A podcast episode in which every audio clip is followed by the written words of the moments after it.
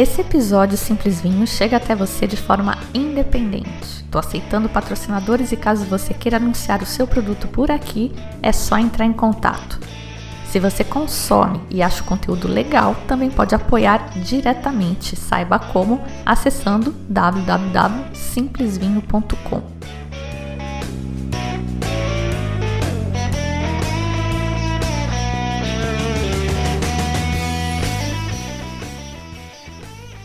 Olá, bem-vindos ao Simples Vinho, onde a gente desfruta toda a complexidade do vinho de forma simples, quase um bate-papo. O episódio de hoje foi divulgado originalmente em 2021 apenas para os padrinhos e madrinhas do Simples Vinho. Os padrinhos e madrinhas são aquelas pessoas que curtem o podcast e que optaram por apoiar financeiramente este projeto.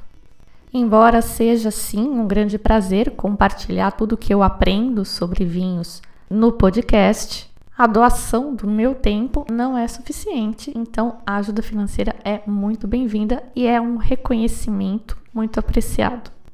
Os padrinhos e madrinhas podem optar por participar de um grupo de WhatsApp exclusivo para eles, nem todo mundo opta em, mas todo mundo recebe os episódios especiais como esse aqui, ou às vezes com extras das gravações quando são entrevistas.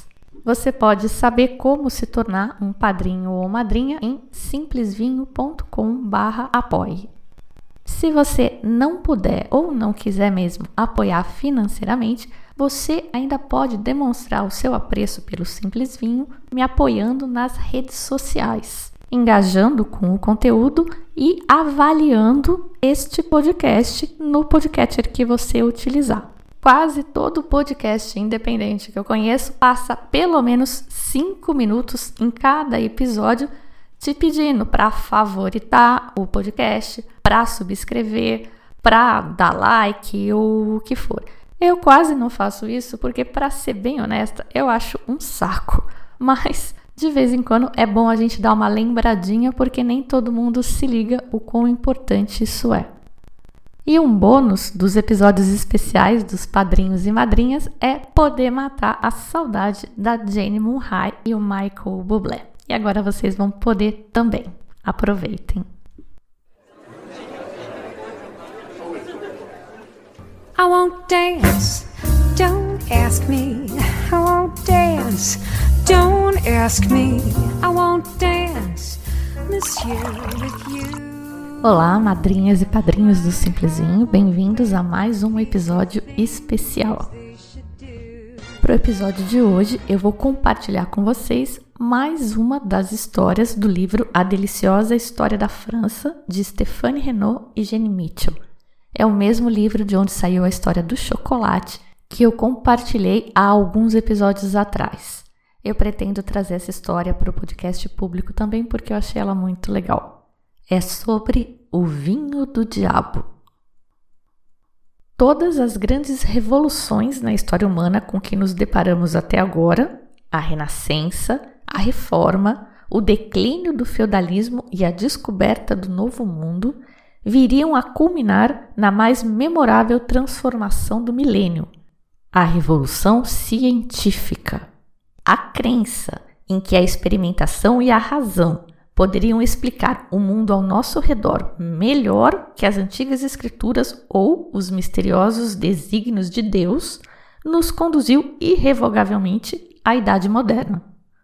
Cientistas franceses ou filósofos naturais, como eram conhecidos então, contavam-se entre as figuras mais proeminentes dessa era.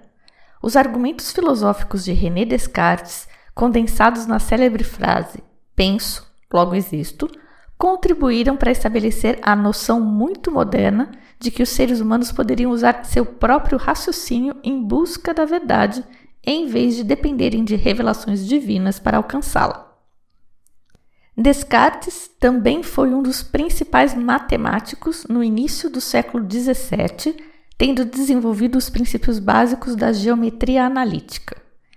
Pierre de Fermat, mais um legendário matemático, inventou o cálculo diferencial e, com outro francês, Blaise Pascal, formulou a teoria das probabilidades. Sem dúvida, essa foi uma época de velozes inovações e a experimentação estendeu-se também ao mundo gastronômico. A melhor compreensão dos princípios químicos e anatômicos aos poucos destituiu a importância e a ênfase no equilíbrio dos humores nas dietas das pessoas e as preferências por certos sabores passaram a ter prioridade em vez do aconselhamento medicinal. Mas se há um produto capaz de captar a mudança dos felizes acasos para a aquiescência dos princípios científicos na gastronomia francesa, trata-se do champanhe. Hoje em dia, um dos mais adorados vinhos franceses e, por que não dizer, do mundo, mas que somente alcançaria essa posição após décadas de laboriosa experimentação com resultados obtidos por meio de tentativa e erro. Tal como acontece com muitos outros vinhos franceses, nós não reconheceríamos atualmente as primeiras versões do champanhe produzidas na região homônima no nordeste da França.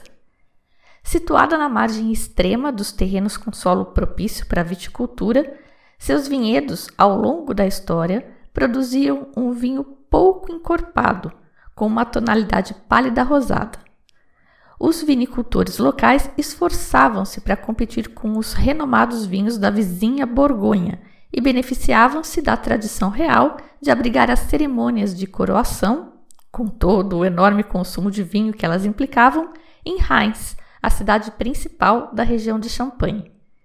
Por centenas de anos, o vinho de Champagne foi muito valorizado tanto na França quanto na Inglaterra, mas ainda como um vinho tranquilo não a bebida borbulhante que conhecemos hoje. Na verdade, no decorrer das eras medieval e moderna, as bolhas eram vistas como um dos maiores defeitos do produto dos vinhedos de champanhe. Sua formação era característica do clima setentrional da região. Após a colheita no outono, a fermentação do vinho poderia ser interrompida prematuramente durante os meses de inverno devido ao frio excessivo. Quando a temperatura voltava a subir na primavera, a fermentação recomeçava, produzindo um volume excedente de dióxido de carbono.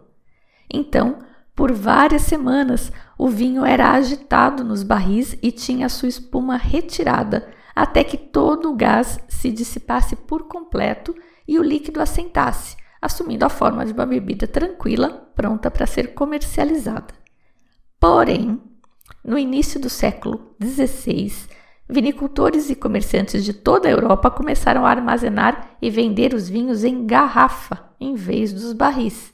E isso virou um problema para champanhe, porque, se engarrafado antes do início da segunda etapa da fermentação, o dióxido de carbono não tinha por onde escapar e as garrafas com frequência e imprevisivelmente explodiam, pulverizando umas às outras em milhões de fragmentos.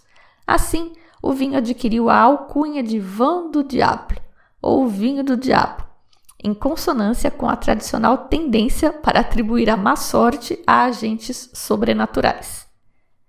Os vinicultores da época empregavam a fermentação sem compreenderem de fato os processos químicos que a envolviam, por isso não sabiam como evitar tais calamidades. As garrafas que sobreviviam intactas ao inverno continham um vinho caracteristicamente borbulhante e efervescente que levava os vinicultores de champanhe ao desespero. Mas as classes mais abastadas da Inglaterra desenvolveram um gosto pelo borbulhante champanhe, e seus membros foram os primeiros a reclassificá-lo como um glamouroso produto de luxo. Na verdade, foi um cientista inglês chamado Christopher Meret quem primeiro apresentou um relatório à Royal Society em Londres em 1662 sobre a prática de adicionar açúcar ao vinho durante a sua fermentação para produzir intencionalmente uma bebida com borbulhas. Os produtos franceses estavam em moda em Londres nessa época, nos anos 1660, que foram logo na sequência da restauração do rei Carlos II dos seus nobres, que haviam suportado um longo exílio na França. Os vinhos de Champagne e Bordeaux beneficiaram-se muito do seu retorno ao trono. As lendas francesas em torno da criação do champanhe, talvez sem surpresa, tendam a omitir essas contribuições inglesas, preferindo em vez disso concentrar-se no pitoresco personagem de Dom Pierre Perignon. Dom Perignon foi um monge beneditino na abadia de Hautevillers, na região de Champagne, que coincidentemente nasceu e morreu nos mesmos anos de Luís XIV. Nasceu em 1638 e faleceu em 1715. Ele era o encarregado pelos vinhedos da abadia e, segundo uma lenda, possuía um incrível superpoder, o de provar uma única uva e conseguir dizer com precisão a qual vinhedo pertencia. Há quem diga que isso se deva à sua dieta extremamente limitada ou talvez ao fato de que ele fosse cego. A princípio, Dom Perignon tentou evitar a segunda fermentação por acreditar que ela arruinasse o champanhe. Mas, nos anos 1670, quando a variedade borbulhante se tornou mais popular tanto na Inglaterra quanto na França, ele introduziu uma série de inovações que pretendiam tornar o processo de fabricação do vinho mais previsível. Ele é creditado como o criador do Le Méthode Champenois, ou o método tradicional da produção de champanhe, que os vinicultores continuam a empregar até hoje. Ele desenvolveu uma nova mistura contendo vinho branco para a fermentação inicial, produzida com uvas vermelhas, por meio de um novo método de extração do sumo. Segundo os franceses, foi Dom Perignon quem descobriu o truque de adicionar açúcar para induzir a fermentação secundária e ele teria se inspirado na observação do efeito da cera do doce, da cera de abelha que eles usavam para vedar as garrafas. Uma outra lenda atribui a Dom Perignon a ideia de usar rolhas de cortiça para vedar as garrafas, que contribuía para que elas resistissem à intensa pressão que se formava no seu interior. E essa ideia ele teria tido depois de ter encontrado com dois monges peregrinos espanhóis. Ele fez construir adegas escavadas profundamente no solo calcário da sua abadia para limitar as variações de temperatura. À época da morte de Dom Perignon, a fabricação do champanhe ainda envolvia um processo volátil e não totalmente compreendido, mas que já avançara de maneira considerável pela estrada da modernidade. No século XIX, os vinhedos da abadia de Hautevillers foram adquiridos pela empresa Moet Chandon, que mais tarde emprestaria seu nome a um dos melhores champanhes do mundo. O champanhe foi introduzido em Versalhes no final do século XVII, mas tornou-se popular na França durante o período da regência, posterior à morte de Luís XIV em 1715. Luís reinara por tantos anos que seus filhos e netos o precederam na morte. Assim, a coroa foi passada ao seu bisneto, Luís XV, que tinha na época cinco anos de idade. Um sobrinho do velho rei, o Duque d'Orléans, atuou como regente, em nome do menino, até 1723. A regência foi uma época mais calma, entre aspas, durante a qual o povo francês, e especialmente a nobreza, sentiu-se libertado da sufocante autocracia que havia suportado sob o domínio do Rei Sol. A corte retornou a Paris e os famosos salões parisienses tornaram-se lugares populares de reuniões para discussões políticas e culturais. As classes mais abastadas se regozijavam com celebrações extravagantes e o borbulhante champanhe parecia adequar-se perfeitamente ao espírito da época. Sua popularidade perdurou do reinado de Luís XV, durante o qual sua amante, a Madame de Pompadour, fez a famosa declaração de que o champanhe é o único vinho que torna uma mulher mais bonita depois de o beber. E essa popularidade segue até hoje. A regência é também o período em que o iluminismo, conhecido na França como Le siècle des Lumières, o século das luzes, tem seu início comumente creditado. Durante este período, o pensamento revolucionário de filósofos e cientistas tomou vulto a ponto de constituir-se um movimento abrangente que defendia a liberdade, a tolerância religiosa e o progresso humano por meio da razão. As raízes do moderno liberalismo foram fincadas ali, no século XVIII, tendo Paris como epicentro de uma rebelião intelectual contra os dogmas políticos e religiosos do período. Montesquieu desenvolveu a noção de separação entre a Igreja e o Estado, e Jean-Jacques Rousseau lançou sua visão de um contrato social, no qual a legitimidade de um governante derivaria não de Deus, mas do consenso do povo que ele viesse a governar. Voltaire um dos maiores escritores desse ou de qualquer outro período da história francesa, infundiu suas obras filosóficas e literárias com a moderna crença essencial na tolerância religiosa e no progresso humano, e defendeu apaixonadamente a abolição da tortura e de outras formas bárbaras de punição então em voga. Voltaire também foi um dedicado entusiasta do champanhe. Em 1736, ele escreveu: Um vinho cuja espuma aprisionada da garrafa com força vigorosa, como um trovão faz a rolha voar. Ela é projetada, nós rimos, ela golpeia o teto. A borbulhante espuma desse vinho fresco é a imagem do nosso brilhantismo francês. Infelizmente, para os produtores de champanhe, a sua porção de terra no nordeste da França situava-se bem no meio de uma das melhores rotas para a invasão do país. Contudo, uma das mais famosas inovadoras de Champagne encontrou uma forma de tirar vantagem disso. Barbe Nicole Ponsardin casara-se com François Clicquot, proprietário de uma pequena empresa produtora de champanhe em 1798. Após a morte precoce do marido em 1805, ela assumiu o controle dos negócios da família, renomeando seu produto como Veuve Clicquot Ponsardin, que significa a viúva em francês, Clicquot Ponsardin. Ela introduziu uma série de técnicas para a produção de champanhe, cuja aplicação fez resultar em um vinho excepcional, considerado por alguns como o primeiro champanhe verdadeiramente moderno. O desastre, contudo, pairava sobre a região.